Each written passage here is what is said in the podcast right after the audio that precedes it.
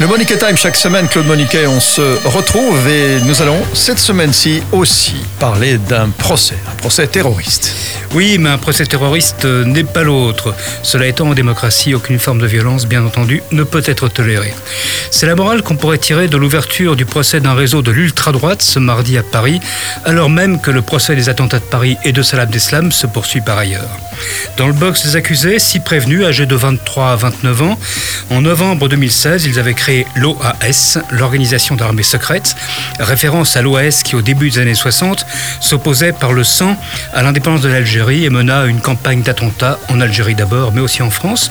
Campagne qui, quand même, culmina avec plusieurs tentatives d'assassinat du général de Gaulle. Mais l'ancienne OAS, c'était environ 1500 membres, dont un tiers de militaires, plusieurs centaines d'attentats et environ 2000 victimes.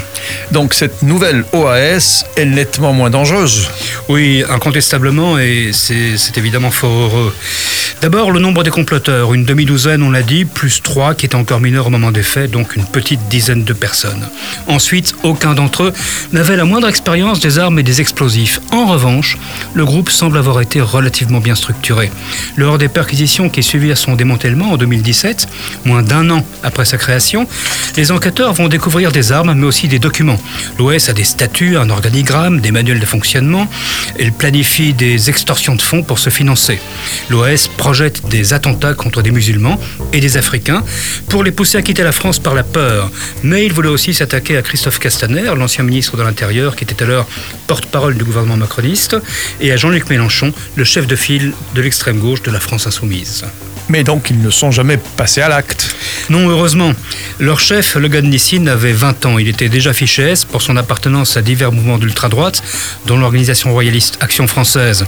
Il sera interpellé en juin 2017. Les services de renseignement intérieur s'inquiétaient en effet de son activité sur Facebook où il animait un groupe de supporters d'Anders Breivik, euh, ce terroriste néo-nazi qui avait tué près de 80 personnes en Norvège en 2011.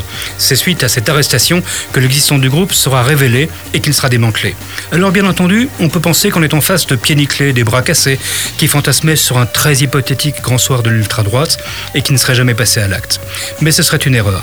Aujourd'hui, certes, c'est la menace du terrorisme djihadiste qui reste prépondérante, mais depuis 2017, pas moins de six enquêtes liées à des projets terroristes d'ultra-droite ont été ouvertes par le parquet antiterroriste français.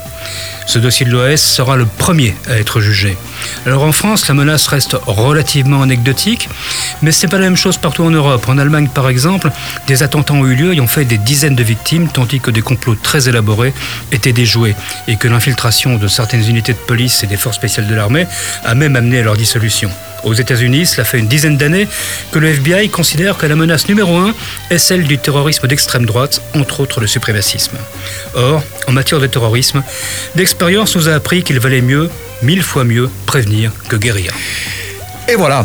Et donc, euh, Claude Moniquet, on se retrouve comme chaque semaine la semaine prochaine. La semaine prochaine, euh, si Dieu nous prête vie, euh, nous serons là, absolument. Il est généreux, Dieu. ça lui arrive. ça lui arrive. Le Moniquet Time à la semaine prochaine.